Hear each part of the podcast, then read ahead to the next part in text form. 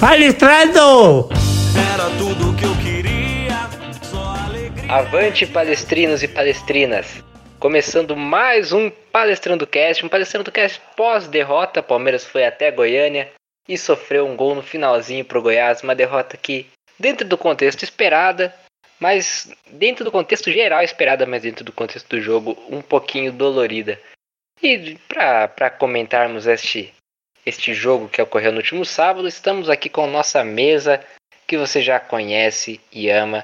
Eu sou Wesley Cortez e vou apresentar os nossos amigos, começando por eles, Thales e Roberto. Boa noite. Bom dia, boa tarde, boa noite, palmeirense de todo o Brasil. Aqui é o Roberto Velar.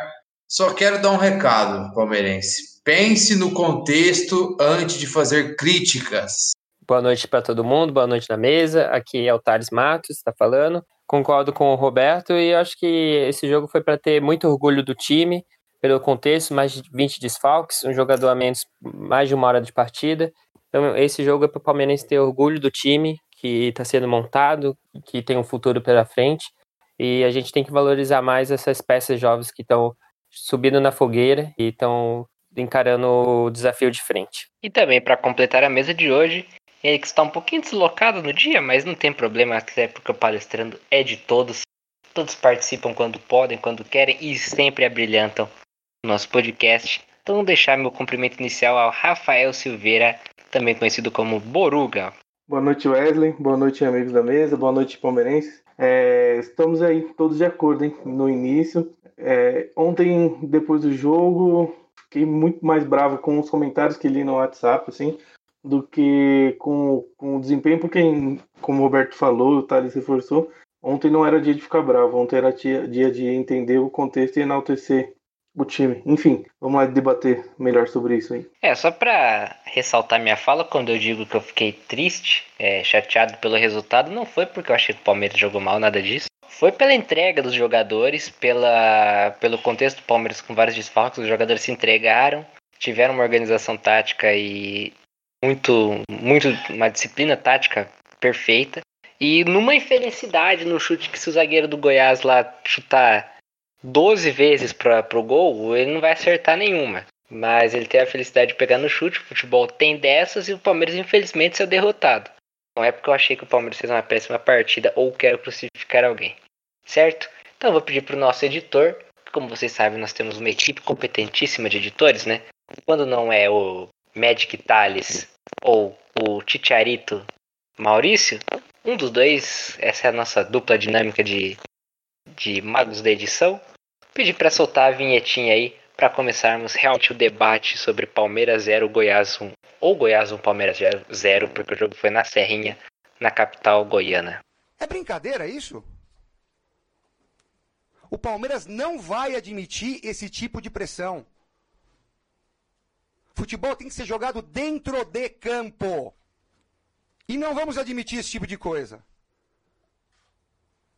Infelizmente, estão usando dois pesos e duas medidas. Palmeiras com mais de 20 desfalques, Covid, lesão, até suspensão, né? Caso do Zé Rafael. Foi até Goiânia na, no último sábado, às 9 horas da noite. Batalhou, lutou. Teve o Luiz Adriano saindo lesionado no comecinho do jogo. Teve o Mike expulso. E no final do jogo acabou sendo castigado pelo acaso, que às vezes toma conta do futebol. A gente debate tanto tática, técnica, mas a gente sabe que o futebol é, é algo imprevisível, isso torna o esporte tão apaixonante. E acabou saindo de, de Goiânia derrotado, mas com muita luta, com muita raça e muitos garotos sendo lançados numa fogueira. Entre aspas, eu boto esse fogueira entre aspas, uma vez que para mim ser lançado na fogueira é lançar o garoto lá em 2014, quando o Palmeiras era repleto de garotos da base, João Pedro, Natan, Wellington, que era assim, salvo o time do rebaixamento aí, rapaziada. Agora é um outro contexto, agora tá entrando num momento de pandemia, é, onde a torcida em parte apoia, em parte corneta, né? Mas porque a torcida do Palmeiras cornetar é uma. Imagina, não gosta disso.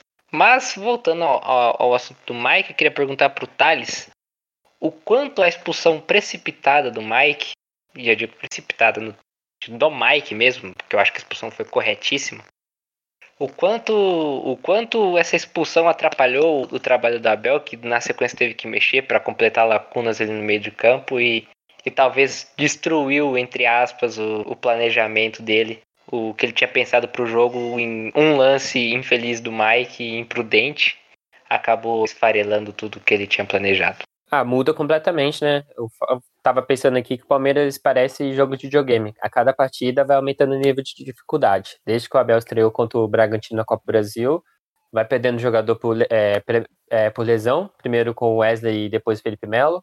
Aí teve esse surto de Covid, perdendo cada vez mais jogadores, quatro, cinco, seis e assim por diante. Aí chegou no jogo do Goiás já com um monte de desfalque, tendo que colocar o Marcelinho, é, garoto que nem estava treinando direito com o profissional no jogo. Começa a partida, Luiz Adriano, teoricamente nosso único jogador de frente ali, o nosso principal jogador, a gente pode dizer, no jogo de ontem, é, de qualidade, já é, sai lesionado novamente. É, a gente torce para não agravar muito a lesão é, que ele tinha. E depois tem essa expulsão do Mike. Então o Abel tá enfrentando, digamos, esse jogo de videogame, cada, cada fase vai ficando mais difícil, difícil é, de montar um time. E como você mesmo disse, o Palmeiras até começou bem a partida, teve duas, é, duas chances de, é, de gol logo no começo do jogo. É, aí dificulta, porque com a, com a expulsão do Mike, ele, teve, ele já fez duas substituições, mudou o, o jeito da equipe jogar, colocando o Esteves e o Menino, e todo o planejamento que ele tinha feito é, no começo, com os três zagueiros, é, com o Mike na esquerda e o Marcos Rocha podendo ter mais liberdade na direita, com um a menos, a gente tem que concordar que é um time, o time está numa sequência de jogos, vai ter que correr é, para tentar tampar esse buraco de com um jogador a menos. Então um time vai ficando cada vez mais cansado nessa sequência. Então o Abel só teve o trabalho, a alternativa de fechar o time mais, fechar o meio de campo, como o Roberto vai até explicar depois, fechou o funil, o Goiás não teve não teve chance praticamente clara de gol. Então ele teve que fazer esse time mais fechado com poucas alternativas de saída. Infelizmente, a gente só tinha o Fabrício é, de, jogando lá na frente. E como você, a torcida do Palmeiras sabe, ele jogou na quinta-feira é, uma partida pelo, pela, categoria, pela categoria de base. Então, estava completamente cansado e teve é, ficar na frente lá sozinho. O Palmeiras foi sobrevivendo assim, não sofrendo. A gente vê a organização do time do Abel, mesmo com poucos treinos, poucos dias para tentar montar alguma coisa com esses jogadores que nem estão treinando, o menino não tinha treinado, e a gente conseguiu, com, com a menos, sobreviver na partida até o último minuto, que dá os parabéns para o jogador do Goiás, que realmente foi um golaço, e achou aquele gol. É pena pela partida que o Palmeiras fez, que o Palmeiras merecia sorte melhor, como a Bel também é, falou na, na coletiva. A gente não pode reclamar de justiça no, no futebol, que uma hora pende para a gente, uma hora pende para o adversário mas que o Palmeiras merecia uma sorte melhor, é, pelo até que foi a partida, teve mais chance do Goiás com um a mais, com, jogando com um a mais. Então o Palmeiras, o Abel, mesmo com essa mudança drástica que perdeu o Mike no primeiro tempo, conseguiu fazer uma partida digna e o Palmeiras demonstrou que tá, tem um bom futuro pela frente. É, e aproveitando que o que o Thales disse também, fazer um pequeno comentário em cima, o, o Palmeiras foi muito aguerrido, o chute de rara felicidade, como eu já disse, e, e o Mike, as substituições, né? O Lucas Lima, por exemplo, saiu claramente ali para ser poupado. O medo do, do Abel de, de perder o, o jogador ali, acho que falou mais alto, né? E, e, eu gosto muito que o Abel ele não reclama, né? Nas coletivas. Ele não fica se lamentando. Ele trabalha, tem até dó dele, né? Porque de, do elenco inteiro ele só tem três jogadores à disposição. Ele está trabalhando e buscando sempre o melhor para o Palmeiras. E esse melhor, uma das alternativas que ele buscou ontem foi iniciar. O Palmeiras por muitas vezes fez a saída com três zagueiros, você vinha em alguns momentos uma linha de cinco, principalmente antes da, da lesão do Felipe Melo, que foi poucos jogos, né, do, no, do Felipe Melo sob o comando de, de Abel Ferreira. Mas é, ontem oficialmente, né, o Palmeiras entrou com três zagueiros. Começou desde os 90 minutos na predisposição tática lá no campinho do Twitter, né, como a gente chama, que é onde o Palmeiras lança. Palmeiras entrou com três zagueiros. Renan, Emerson Santos. Aliás, Emerson Santos vale destacar as partidas que ele vem fazendo muito seguro, muito bem na saída de bola. É uma grata surpresa, um jogador que eu particularmente não botava fé. Renan, Emerson Santos e Gustavo Gomes. E aí eu queria que o Roberto explicasse e acabasse, ajudasse a acabar, uma vez por todas, com o clichê que mais me irrita na história do futebol mundial, que é o time que entra com três zagueiros, é o time retrancado. É, queria que o Roberto explicasse que não é assim. Não é porque você tem três zagueiros que seu time vai jogar com a bunda lá atrás esperando adversários 90 minutos.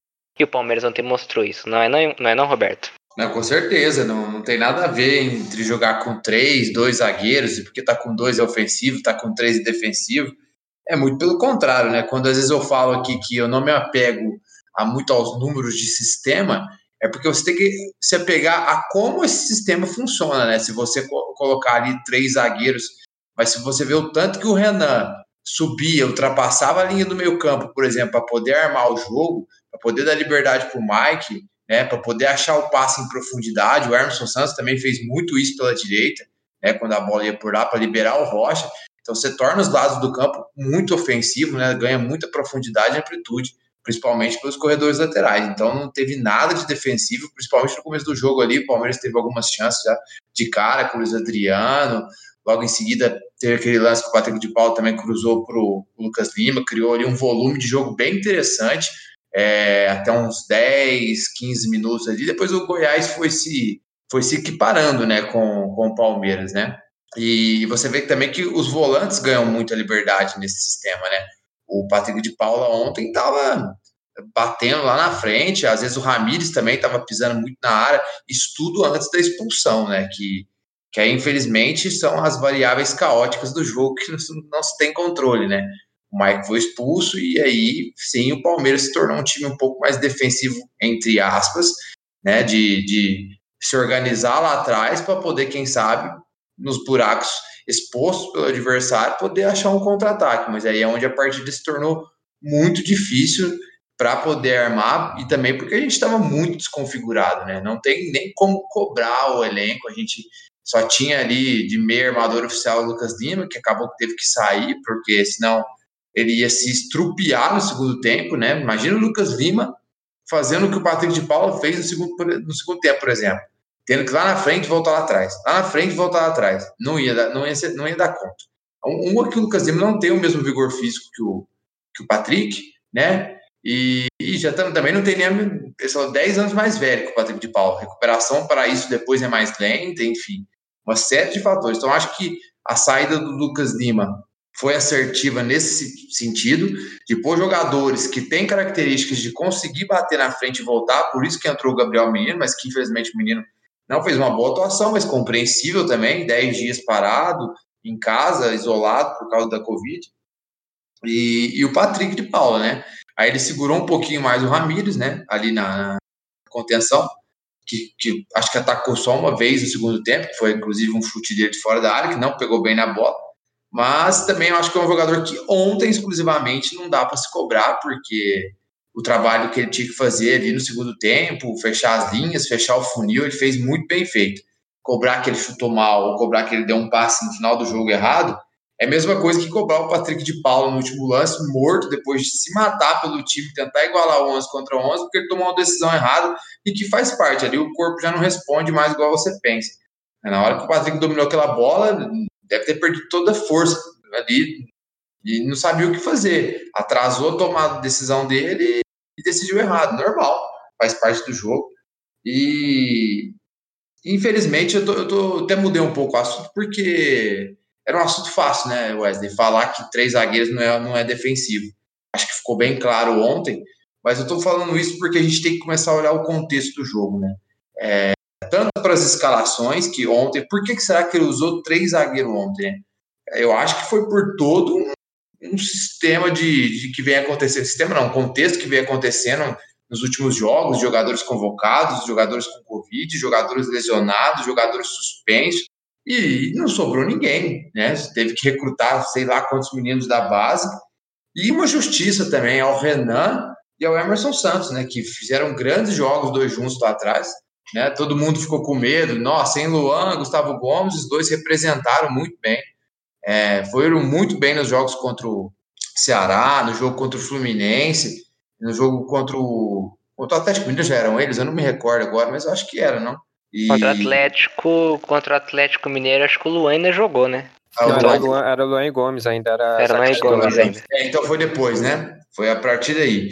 E eles representaram o time muito bem. E aí ele colocou o Gomes já né, encaixando ali o que ele já colocou na, no jogo da Copa do Brasil, né? No final do jogo, o Gomes entrou no, contra o Ceará e formou a linha de três com ele, né? Ele já estava planejando isso para alguma é, né, eventualidade, que aí teve mais jogadores que pegou Covid do jogo com o Ceará para cá e precisou colocar três zagueiros e montar um esquema equilibrado, tanto ofensivo quanto defensivamente, para poder encarar o Goiás de frente. O Palmeiras estava encarando muito bem o Goiás de frente. E encarou com um a menos também. É, o jogo estava totalmente tranquilo. Mas aí vem mais uma variável, né, que, que, que faz parte do jogo, né, que é os aspectos do acaso. É, não espera que um zagueiro vai cortar para dentro, chutar lá a 50 metros de distância, acertar o chute que ele acertou. Mérito total do zagueiro, baita golaço. Infelizmente saímos com a derrota, mas eu, de verdade, ontem eu perdi, o, eu, né, o Palmeiras perdeu. Ah, o Flávio tá me corrigindo aqui, é, é meio campista. Eu achei que ele fosse zagueiro até, mas é, eu perdemos o jogo ontem, eu acabou o jogo, eu tava tranquilo. Faz quanto tempo que eu não fico tranquilo após uma derrota? Porque você vê um time aguerrido, você vê um time que quer se entregar.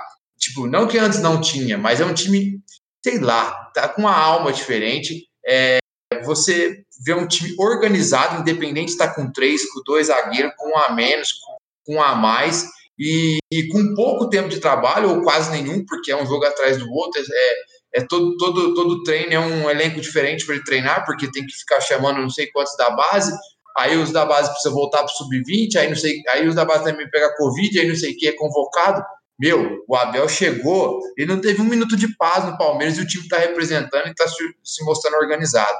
Isso deve ser tudo muito mais na base de uma conversa de treinos de 30 minutos de organização ali, do que treinos provavelmente ditos para realmente criar comportamento. Então, assim, é, as coisas estão acontecendo. O Palmeiras treinou hoje, domingo de manhã, já na academia de futebol. O Lucas Lima fez atividade com bola. O pessoal fica falando do Lucas Lima. Ah, o Lucas Lima, o Lucas Lima tá se matando no campo, tá dividindo, tá correndo, tá tentando, tá, tá, aparecendo para jogar, tá treinando.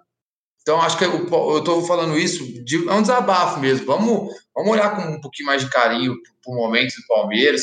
O grupo abraçou a ideia do Abel Ferreira, a, a torcida tem que também abraçar e saber o que cobrar e quando cobrar. Acho que no momento não é de cobrança, o momento é de apoio total. O Palmeiras está bem, quarto, oitava de final de Libertadores, sempre final de Copa do Brasil e o Campeonato Brasileiro está ali. Tá, tá, parou, parou ali aqueles, aqueles é, aquele, nessa pontuação dos líderes. Ninguém está se afastando. O Palmeiras perdeu, mas ninguém ali, o Atlético não ganhou, só o Flamengo, mas o Inter não está ganhando, o São Paulo não ganhou. Gente, estamos vivos no brasileiro também. Não estou falando que a gente vai ser campeão brasileiro, mas vamos olhar para o contexto. Eu acho que o Palmeiras vai passar esse surto de Covid, vai vir muito mais forte. E, e outros clubes correm risco de passar o surto ainda. E provavelmente vão passar. A chance é enorme, principalmente os clubes de São Paulo, do Rio, se não me engano, quase todos já passaram por esse surto, né? Em São Paulo, praticamente só o Palmeiras teve um surto assim, abusivo.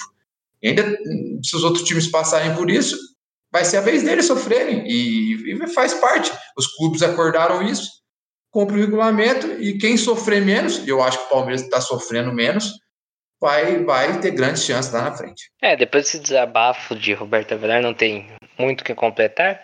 Eu queria comentar que ele falou dos clubes de São Paulo. O Santos passa por um surto um pouco parecido.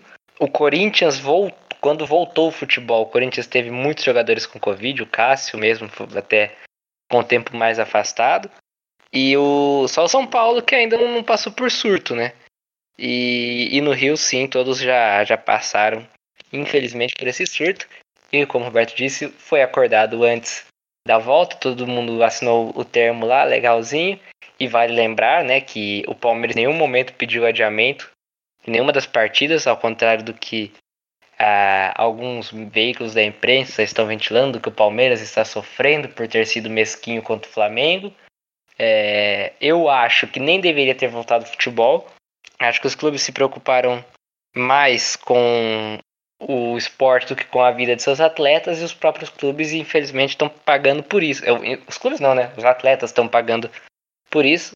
E dentro desse contexto, o Palmeiras está se saindo bem. O Palmeiras está com 20 desfalques, perdeu um jogo só. Tá, tomou um gol só. Né?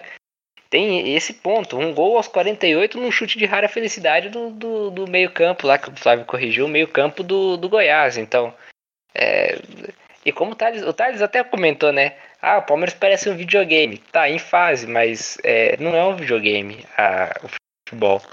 Não é um FIFA, que. Nem, nem FIFA, né? Que o FIFA tem dificuldade, não é um Winning Eleven. Você coloca os jogadores lá, com a setinha pra cima, e eles vão jogar tudo que podem. Não, não é assim que funciona. Então a torcida do Palmeiras tem que ter muita calma, principalmente com os garotos, e um deles é o Patrick, que foi muito criticado, muito criticado de maneira injusta ontem após a, a, a derrota, né? Eu acho. É, né, errou a tomada de decisão, mas não era dele, né? Eu, vou chamar o Boruga para falar um pouquinho melhor. Mas o que o Patrick, eu vou falar baixinho aqui e para não sofrer tanto hate, mas o que o Patrick fez ontem, o Dudu cansou de fazer, tá? Dudu, Keno, tá? Até o próprio Gabriel Jesus, na época dele, cansaram de fazer o que o Patrick fez ontem. Mas por que, que a torcida pega no pé? É, essa bomba é com você, Boruga. Bom, vamos lá. É, ontem eu assisti o jogo pelo celular, né? E acabei não, não, não interagindo assim durante o jogo no, no WhatsApp. Então, quando eu desliguei o, o, o jogo e peguei os celulares para ler os comentários, eu fiquei puto da vida. Muito puto mesmo. É, essa tentativa da torcida do Palmeiras de querer sempre encontrar um culpado para a derrota é um negócio que me deixa revoltado. É, ainda bem que ontem o, não era dia de gravação, a gente deixou para gravar no domingo, porque ontem ia ter ia ter rage, ia ter rage e bom, que bom que não foi. Enfim, vamos lá. O Patrick errou tomada de decisão, errou tomada de decisão. Mas e aí eu volto para o que o Roberto falou e o contexto em que situação ele errou a tomar decisão? É, o Patrick é um volante que vinha mal e foi retirado do time, foi para o banco de reserva justamente. Tem recuperado a posição dele, né, não, não a posição titular, mas tem recuperado o, os minutos dele, a minutagem dele tem aumentado. Nesses momentos de crise, ele tem, tem ido bem. É, ele, nos três últimos jogos ele já subiu o nível. O primeiro jogo não foi tão bom. O último, penúltimo, o penúltimo jogo ele já foi bem. Ontem ele foi muito bem. Ontem ele foi o melhor jogador do Palmeiras enquanto a gente estava com 11 em campo. Depois que o Mike foi expulso, ele continuou sendo o melhor jogador em campo com e sem a bola. Se você pega o mapa de calor do Patrick de Paula ontem, você vê que ele fez tudo, de tudo. Ele fez de tudo. É, ele pega, ele na saída de bola ele tá do, do, com, com, com marcações no campo dos dois lados, dos dois laterais, então ele auxiliou os dois laterais, não que a gente não jogou né, com a saída de bola ali, mas os dois zagueiros ali, né, saindo de bola, ele cobriu os dois laterais é, na saída, então ele participa tanto defensivamente quanto ofensivamente. Na, na criação, no primeiro passe ali, ele ajudou muito o Renan e o Emerson Santos pelos lados. Ele, ele, o que ele deu de bote no zagueiro do Goiás, o atacante do jogo ali praticamente não foi a última bola, porque depois a gente ainda tomou o gol mas que ele chegou naquele estágio ali, em condições de fazer o gol, com uma tomada de bola do Renan, diga-se de passagem, como diz o, o craque, é, jogou muita bola também. Ele pega a bola ali e tinha dois zagueiros à frente. É óbvio que o chute talvez fosse a decisão mais simples, né? Como eu ouvi em alguns grupos.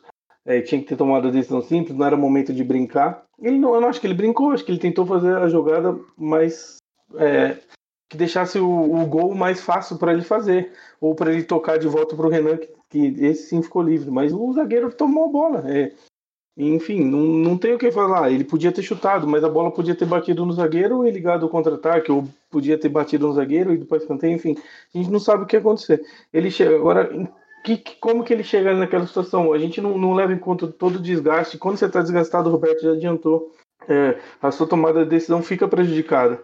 É, eu sou. Eu, ontem eu, eu, eu, quase saí de um grupo que o pessoal. que eu ouvi, eu li, eu até comentei no nosso grupo que o, cara falou que o Palmeiras é uma piada por ter empatado com, por ter perdido do Goiás ontem na, na situação que foi. Cara, como que você consegue falar isso? Você não viu o jogo, não é possível. Você não levou em conta todos os, os desfalques do seu time, não é possível, né? Eu, assim, enfim, eu, eu vou até me, me podar um pouco, porque é, senão eu vou, eu vou começar a falar de outros temas que não, não vem ao caso. Mas falando novamente do Patrick, só para finalizar, é um menino que voltou a jogar bem, não vai voltar para o time titular, mas eu acho que a gente, a, torcida do Palmeiras tem que tomar muito cuidado para não queimar o menino. É, jogando bem, por conta desse hate, hate que, que foi criado, que ele estava subindo no salto, enfim, não importa o que aconteceu, ele já saiu do time ele está tentando retomar a posição dele. E aí, por um erro que todos os jogadores, até o Wesley já citou aí, quais jogadores já erraram dessa maneira, é, a gente não pode crucificar. Enfim, é, o Palmeiras tem muito a crescer e o Patrick tem muito a nos ajudar ainda. Hein? Exatamente, Patrick de Paula, que há alguns meses era exaltado pela torcida, agora vai do céu pro inferno. Pra você ver como a, a torcida do Palmeiras é, é amendoim, né? A gente acostuma. Eu, eu sempre bato na tecla que o Palmeiras é o lugar mais difícil de se jogar, de trabalhar e até mesmo de torcer. É um exercício de paciência. A gente ama o clube, é, é, nós somos a família Palmeiras. Mas como toda boa família, às vezes tem aquela discussão na mesa, no almoço, que um bota o dedo na cara do outro, joga tudo na cara, xinga um outro. É, esse é o Palmeiras, essa é a família Palmeiras que torce, né? Então a gente tem que ter um pouco mais de paciência na hora de, de analisar os garotos, porque muitos deles, como o Marcelinho, por exemplo, que tinha torcedor querendo queimar, Marcelinho nem era para estar no profissional, ele subiu para ajudar porque não tinha jogador. Um garoto subiu a. Não tem. Já, o, o Thales e o Roberto podem até me ajudar.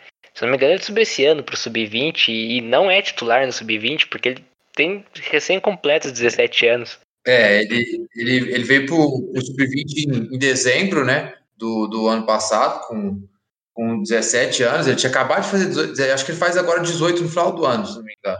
Ou em janeiro, alguma coisa assim. Então ele subiu pro Sub-20 em dezembro de 2019 para jogar a Copinha, agora em, janeiro de 2020, porque um monte de menino subiu pro profissional, né? Então abriu vaga e ele era um destaque, um dos destaques do sub-17. E, e, ele está em processo de amadurecimento. O Wesley Carvalho reveza muito os pontas da equipe. É, cobrado Marcelinho, é, eu não sei nem o que falar. Né? Não, não tem o que comentar. É inútil fazer isso. Ele não está pronto nem para o sub-20 ainda. É, essa é a grande realidade.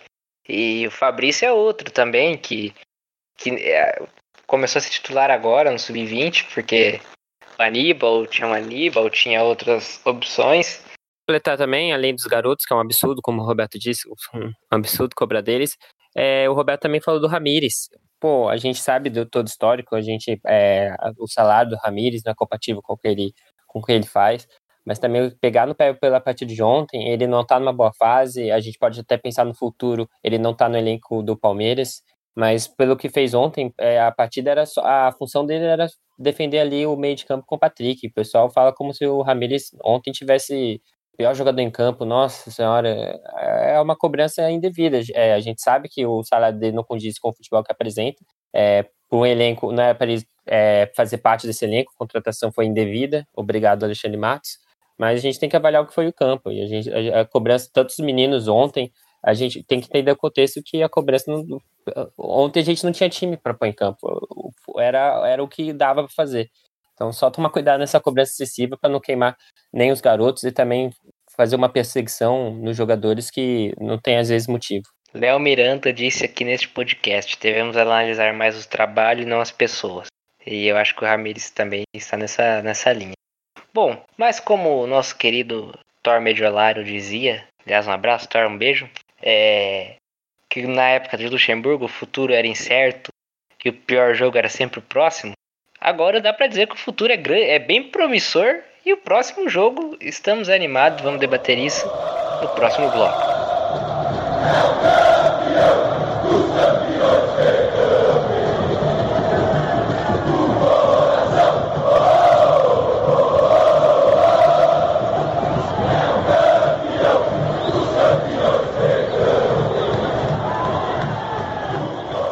Na quarta-feira o Palmeiras vai até Manta.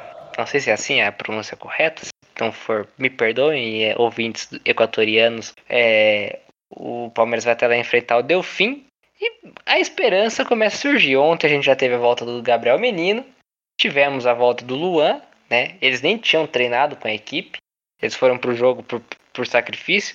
Hoje, com os trabalhos com. Já trabalharam com bola. Gabriel Silva, Rony e, e Danilo. Para quarta-feira volta o Zé Rafael, que não. que obviamente não está suspenso na Libertadores. E também volta o Mike, que, né, que vai ter que cumprir a, a suspensão no. Vai cumprir a suspensão no brasileiro, obviamente também na Libertadores não está suspenso. Então o time já começa a, a passar um pouquinho dessa maré de azar do Covid, já começa, você começa a ter alguns bons, a- a- alguns titulares de volta. E mas alguns setores ainda estarão bem desfal- desfalcados e torcemos, vamos torcer para que nenhum jogador mais teste positivo. É, então fica aí o questionamento.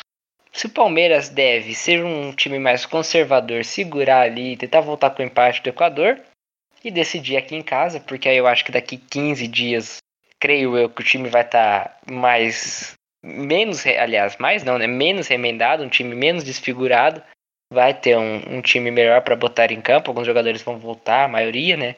Vai já vai ter terminado o isolamento devido à Covid vai, e vão estar de volta à equipe principal. Então, queria saber dos nossos amigos se é mais uma estratégia. O Palmeiras deve ser mais conservador e, e ir lá mais com a casinha fechada, assim como foi ontem contra o Goiás. Que mesmo com a casinha mais fechada, mais conservador, o Palmeiras foi melhor que o Goiás, porque o Palmeiras, não menosprezando, mas o Palmeiras é mais time que o Delfim. Ou já arrisca tudo, mesmo com o time remendado, esfarelado, com essas voltas que vão ter do Rony, do, do Gabriel Menino, do Luan. Você arrisca, joga pra vencer, pra ganhar, pra golear o Delfim mesmo. E, e vai lembrar que também tem o, o desfalque do Luiz Adriano, e aí eu aproveito para pôr nesse debate aí também. É, se o Fabrício e o Marcelinho são alternativas plausíveis para o Luiz Adriano, ou o Gabriel Silva deve voltar à equipe e ser já o titular na, na próxima quarta-feira. Senhores, é com vocês aí. Pega aí quem quiser. Falar sobre o jogo de, de quarta-feira, eu acredito que o Palmeiras é, tem que encarar com, com preocupação, até pelo momento que a gente vive em relação aos jogadores. O Delfim está jogando nesse momento pelo Campeonato Equatoriano, poupou o time inteiro praticamente, e, e mesmo assim está ganhando o Demelec. Mas a gente não, não é encarar com o Delfim, que o Palmeiras teve sorte no sorteio e tal, mas o Delfim ainda é um time que passou de fase na Libertadores, e o Palmeiras está nesse contexto que a gente tá tendo que garimpar jogador para conseguir a escalação. Então é um jogo é bem difícil. O Abel, primeira partida do Abel na Libertadores, a gente pode achar que é a mesma coisa de Copa Brasil, brasileiro, mas acho que um técnico que não conhece o contexto americano também é diferente. O, o Jorge Jesus, ano passado, Flamengo, pegou o Emelec e tomou 2 a 0 lá. É, então é um, uma partida que a gente vai ter que tomar cuidado. Como diz, ser cauteloso. Um empate não é nada uma última coisa, é muito ruim assim de acontecer.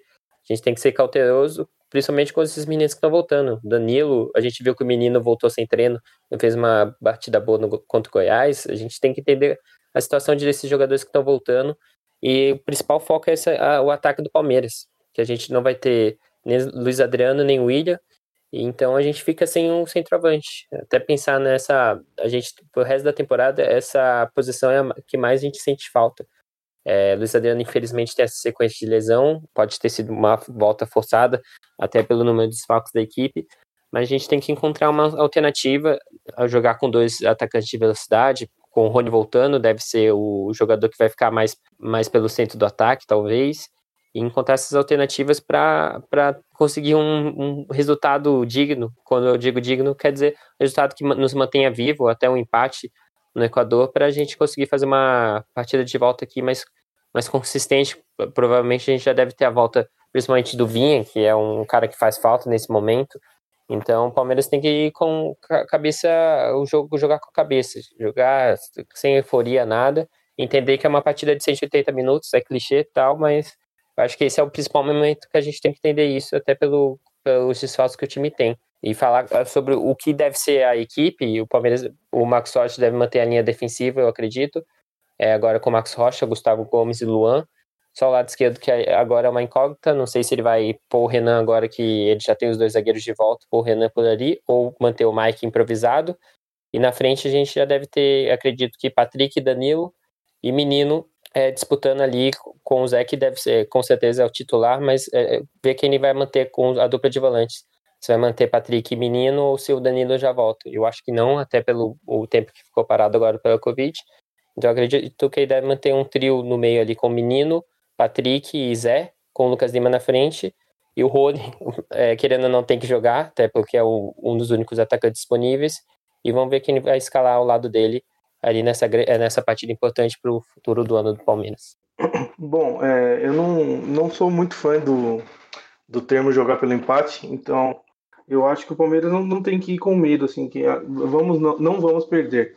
É, e eu acho que o Abel já deixou bem claro que não é o que ele pensa, porque se a gente for analisar o pior cenário possível, que foi esse jogo contra o Goiás, que foi o máximo de jogadores que a gente perdeu, acho que a gente não vai chegar a ter 23 desfalques mais no ano, eu espero que não. É, e a gente jogou para ganhar, até onde deu. É.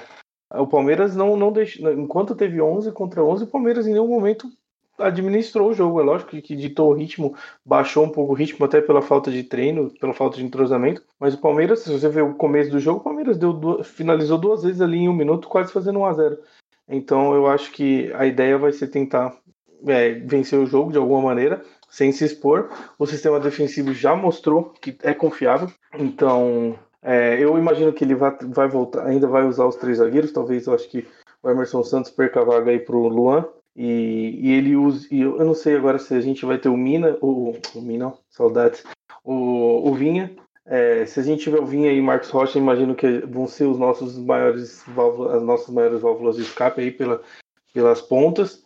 E, e o time é isso que o Thales falou. É, o Zé Rafael, mais menino e Patrick de Paulo, provavelmente no início, com o Lucas Lima fazendo armação, e Rony e Gabriel Silva ou Fabrício. É por isso que eu acho que os laterais serão bem importantes aí. Como a gente está sem jogadores de ponta que jogam abertos, é, eu acho que a volta do, do Vinha e vai ser bem importante e eu acho que por isso que ele vai manter, até pela saída de bola do, do Renan e do Luan. Acho que até por isso ele vai manter os três zagueiros. É, eu também eu sou da linha que, principalmente contra um, um time sem expressão na Libertadores, tudo ali que não tem que ir para empate, não. não. não. gosto também, não. Como o Boruga disse, não acredito que o Abel pense assim também. E, mas também não acredito que, por exemplo, mesmo se o Vinha for liberado, ele vai para o jogo, por uma lógica que deu para ver nos últimos jogos, nos últimos dois jogos, que mesmo retornando de Covid ou alguma coisa do tipo, o Abel, é, até mesmo porque o jogador que retorna desse vírus, dessa patologia, sei lá como é que eu vou dizer agora, ele não fica sem treinar, né? Então, talvez pelo tempo sem treino, o Abel prefere colocar quem tá treinando, quem, entre aspas, está com um ritmo um pouco mais apurado ali de jogo, né? Eu acredito que ele entre com já com o Luan na zaga, junto com o Gustavo Gomes, e o Renan fazendo um lateral esquerdo barra terceiro zagueiro ali para fazer a saída de três, e liberando o Rocha na direita para ele poder fazer essa ponta lá na frente. Aí no meio, eu acredito que ele entre com o menino, dando um suporte ali pelo corredor central, mais pelo lado direito, é, para ajudar o Marcos Rocha ali e podendo armar também, descendo bastante, armar o jogo. O Danilo ou o Patrick de Paula, na, na um pouco mais na contenção, e o Zé Rafael, né, ali fazendo essa trinca, junto com o Lucas Lima, um pouco mais à frente. O Lucas Lima com um pouco mais de liberdade para flutuar entre o lado direito e o meia central ali, ele podendo às vezes até inverter com, com o menino, ele caindo um pouco mais por dentro, o menino entrar ali mais pelo lado direito e fazendo essas tabelas com o Marcos Rocha, triangulação entre os três ele também, menino, Lucas Lima e Marcos Rocha. E já na frente, eu acredito que seja o Gabriel Silva ou o Fabrício, acho que não tem, e porque também não tem muito onde correr, né? E do outro lado, o Rony, né? Então, é, então seria Everton, Rocha, Luan, GG, né, Gustavo Gomes, e Renan. É Zé, Danilo ou PK, Menino, Lucas Lima, Rony, Gabriel Silva ou Fabrício. A gente não tem onde, muito para onde correr. E se olhar friamente assim, é um bom time no papel, porque o Renan vem se mostrando um baita jogador, o restante vinha jogando constantemente, né? É, e a, talvez assim a posição mais defasada no momento, devido a todo esse contexto, seja o número 9 lá na frente, que são dois meninos vindo da base, que talvez não estejam ainda no nível que a gente gostaria. Né? Por é por isso que a gente tem que ter cuidado no que a gente for comentar sobre eles na, na quarta-feira. E mas eu são dois meninos com muito potencial, tanto Gabriel Silva quanto Fabrício. Acho que dá para acreditar numa vitória lá e eu estou confiante. Só, só fazer uma, uma, um parênteses. Eu não digo que o Palmeiras tem que ir lá para empatar, eu só acho que a gente tem que entender que o empate lá, até acho que meus amigos concordam que o empate não é nada demais, até pelo contexto que a gente está enfrentando. Mas, logicamente, como a Bel sempre disse, independente da equipe que tem que ter, o Palmeiras tem que saber atacar e defender. Então, a gente tem que ir para a vitória de qualquer maneira. Só colocando isso, que eu acho que o empate já não seria um resultado tão ruim assim no Equador. Concordo, Não acho que se vier com empate já é, é, algo muito bom, né? Eu concordo também. Concordo que o empate pode ser um bom resultado, eu só não gosto do, do, do jeito que alguns técnicos utilizavam de jogar pelo empate e abdicar de atacar. Aí é que eu não concordo, mas eu sei que não foi isso que o Thales quis dizer. Não, e, e eu quis dizer um time mais conservador, não é que também quero dizer que o time vai retrancado lá, por exemplo, como foi o Palmeiras contra o Boca lá em 2018, que o Filipão fez uma baita campanha, mas naquele jogo o Palmeiras abriu mão de jogar. Se o Palmeiras fosse, fosse conservador e não extremamente cauteloso, dizer, vamos dizer assim, talvez não. É muito, é muito fácil ser engenheiro de abra pronta, né? Mas o que eu quero dizer é ser mais conservador, mais tranquilinho ali, não se expor tanto, não se arriscar tanto, mas tentar controlar, assim como o Palmeiras controlou ontem contra, é, controlou ontem contra o Goiás, né? Não acho que o time foi retranqueiro, o time foi um pouco mais cauteloso, desacelerando o jogo em alguns momentos, é, tentando é, cansar o adversário, né? através de rodar a bola. Não foi um time tão vertical como a gente viu o Abel quando o time estava nos cascos ali, todo mundo ali, o time era um time vertical, time, claro, né? Não 90 minutos do jogo, mas era um time mais vertical, um time mais intenso. Acho que o Palmeiras, devido a todo esse contexto, né? Não tem como continuar com aquela intensidade. E aí, por isso que eu vejo. Eu acho que o Palmeiras. Eu acredito que o Palmeiras vai com essa mesma proposta de controlar mais o jogo, esfriar um pouco mais, tentar cansar os caras para daí fazer o gol, do que dar a bola e, e, ficar lá atrás. Não acredito que seja isso. O Abel não, vai, não é da característica do Abel e também nem acho que o Palmeiras deve fazer isso. Mas vamos aguardar, lembrando sempre, quarta-feira às 19h15, Delfim e Palmeiras, lá no estádio Rokai, em Manta, no Equador, transmissão do Fox Sports. Se palmeirense não perder um detalhe desse jogo, e na quinta-feira tem palestra.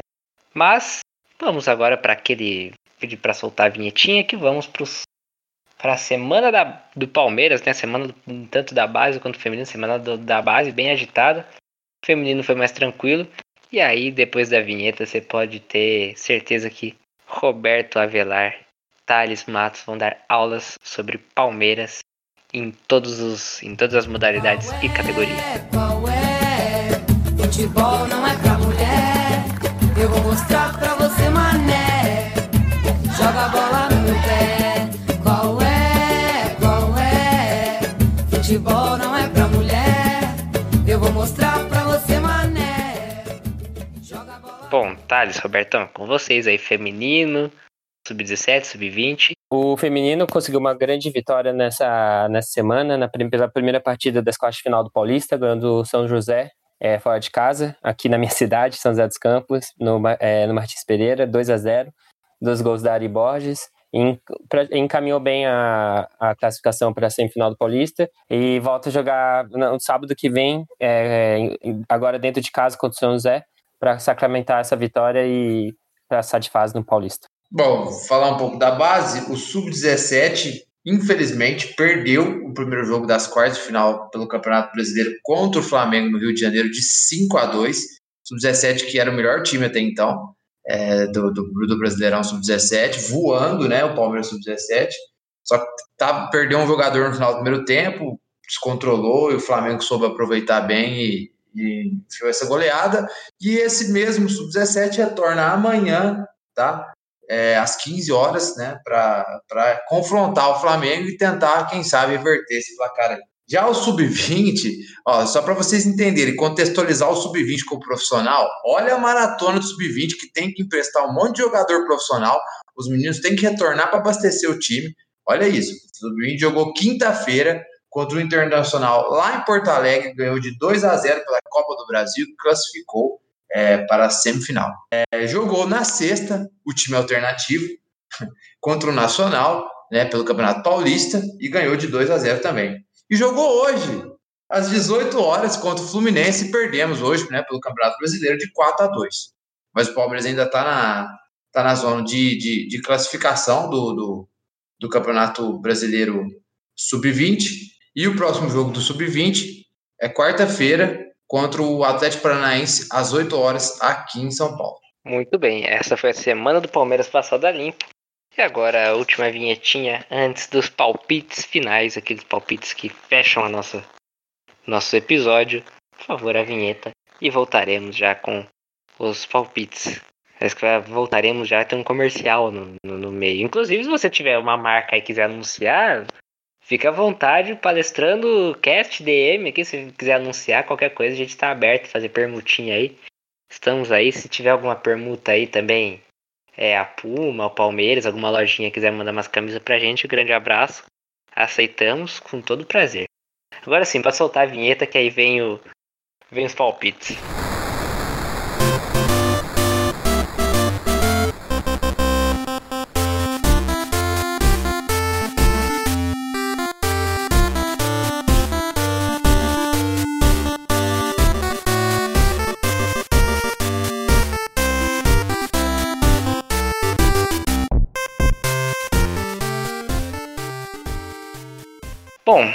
Você já sabe, já foi dito anteriormente, Palmeiras vai até Manta encarar o Delfim lá no Equador na quarta-feira às 19h15, transmissão da Fox Sports.